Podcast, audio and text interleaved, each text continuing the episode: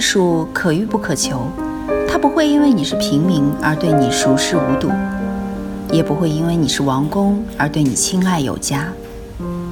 与同听艺术，带你感受艺术的奥秘和热情的世界。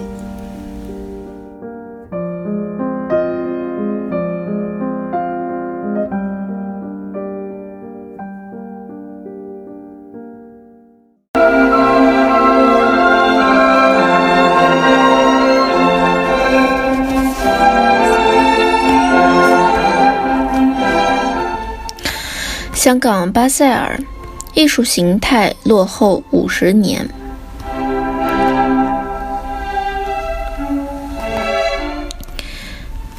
有一个搞戏剧的朋友问我：“香港巴塞尔艺术博览会有什么值得看的？”我答：“艺博会就是高级商业艺术，只是反映了六七十年代前卫艺术的基本形式。”梁克刚这几天在艺博会吐槽，倒是点出了当代艺术的基本问题：当代艺术的设计化问题。即这次香港巴塞尔会上的作品，表面上看越来越像是装修设计或者是环艺设计，基本上是模仿了西方六七十年代的极简主义、激浪派、贫穷艺术、观念艺术以及日本物派的形式。美国批评家格林伯格曾在著名的《前卫和媚俗》一文中认为，一种前卫艺术成功后，会日后成为流行的商业形式，即前卫艺术的商业化，或前卫艺术的形式成为一种高级商业艺术的基本形式，此即前卫艺术的庸俗化。前卫艺术如何转化为商业艺术？其核心的语言是设计化。旧前卫被掏空了的思想性和精神内涵，只是保留了空洞的形式。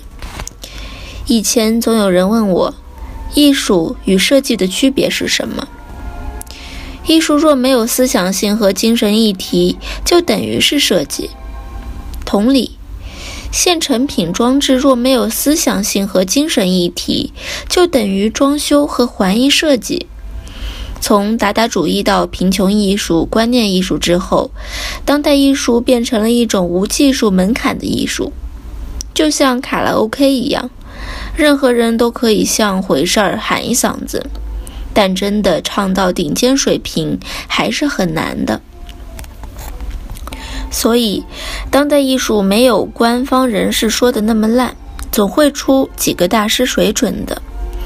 但确实，一个时代的大师，全世界不会超过十个人。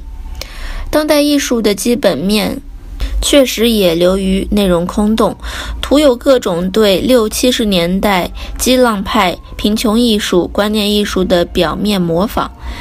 即使巴塞尔的外国画廊，也不见得代理的都是高水准的作品。甚至著名艺术家被画廊代理的非代表作，也不过根据自己著名风格复制用来卖钱的不认真的小品，其实就是天价纪念品而已。艺博会不过是贩卖旧前卫风格的商业产品而已，不必以敬畏的心态看待。弄得好像在香港闻所未闻的头一回看似的。